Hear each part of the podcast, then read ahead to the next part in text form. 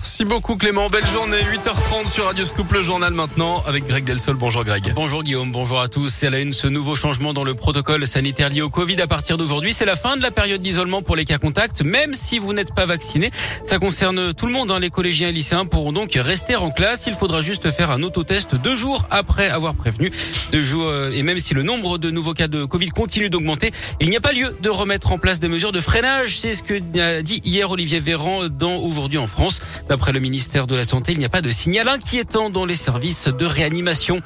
Dans trois semaines, c'est le premier tour de l'élection présidentielle. Comme chaque semaine, Radio Scoop vous emmène à la rencontre des électeurs, mais aussi des militants pour chacun des candidats en lice. Ils sont 12.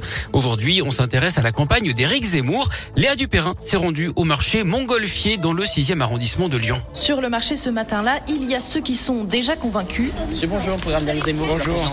Ah, mon copain. Ah. je vous le prends au retour. Vous le prenez au retour. Et puis ceux qui, à l'inverse, ne cachent pas leur franche opposition. Madame, un programme d'Éric Zemmour?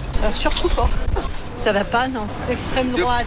Non, mais c'est quoi ça Mais on n'est pas comme ça, nous. Pas simple de convaincre pour Victoire 30 ans. Elle a rejoint le mouvement Reconquête au lendemain du discours de Zemmour à Villepinte. Globalement, la ligne générale que tient Zemmour, pour moi, c'est une vraie ligne de droite, c'est-à-dire une ligne qui est ni européiste, ni ultralibérale. Et c'est une ligne qui correspond vraiment euh, à l'idée du souverainisme de droite. Pour cette professeure de philosophie, l'ancien polémiste reste le plus convaincant. Zemmour a le courage de vraiment parler de l'identité et de la transmission beaucoup plus qu'au Rassemblement national, beaucoup plus que chez Dupont-Aignan et même, même Philippot. Elle regrette enfin l'absence de débat avec le président sortant. Un reportage à retrouver sur radioscoop.com.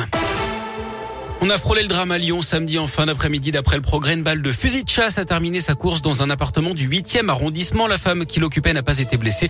Le coup de feu serait parti de l'immeuble d'en face, avenue des Frères Lumière. Trois personnes ont été interpellées et placées en garde à vue.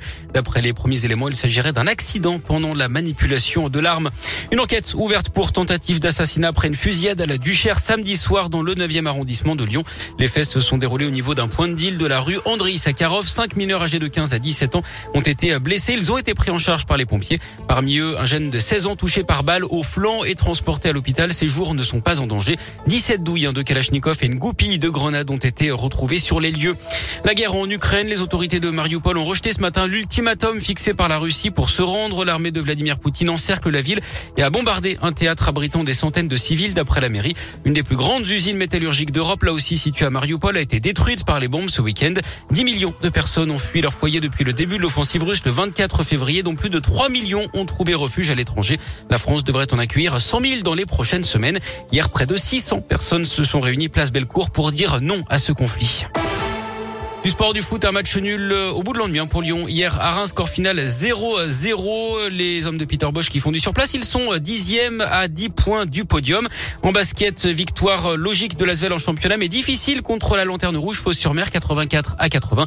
Les Fiels se sont inclinés contre Roche-Vendée 74 à 68. Et puis en biathlon, la DER pour Simon Détieux. L'Indinois a terminé la saison dans le top 10 hier à Oslo. Pour sa dernière course avant sa retraite, le biathlète a réalisé une belle performance hein, sur la masse start. Il termine en neuvième position, mais il s'est battu pour le podium jusqu'au tout dernier tir.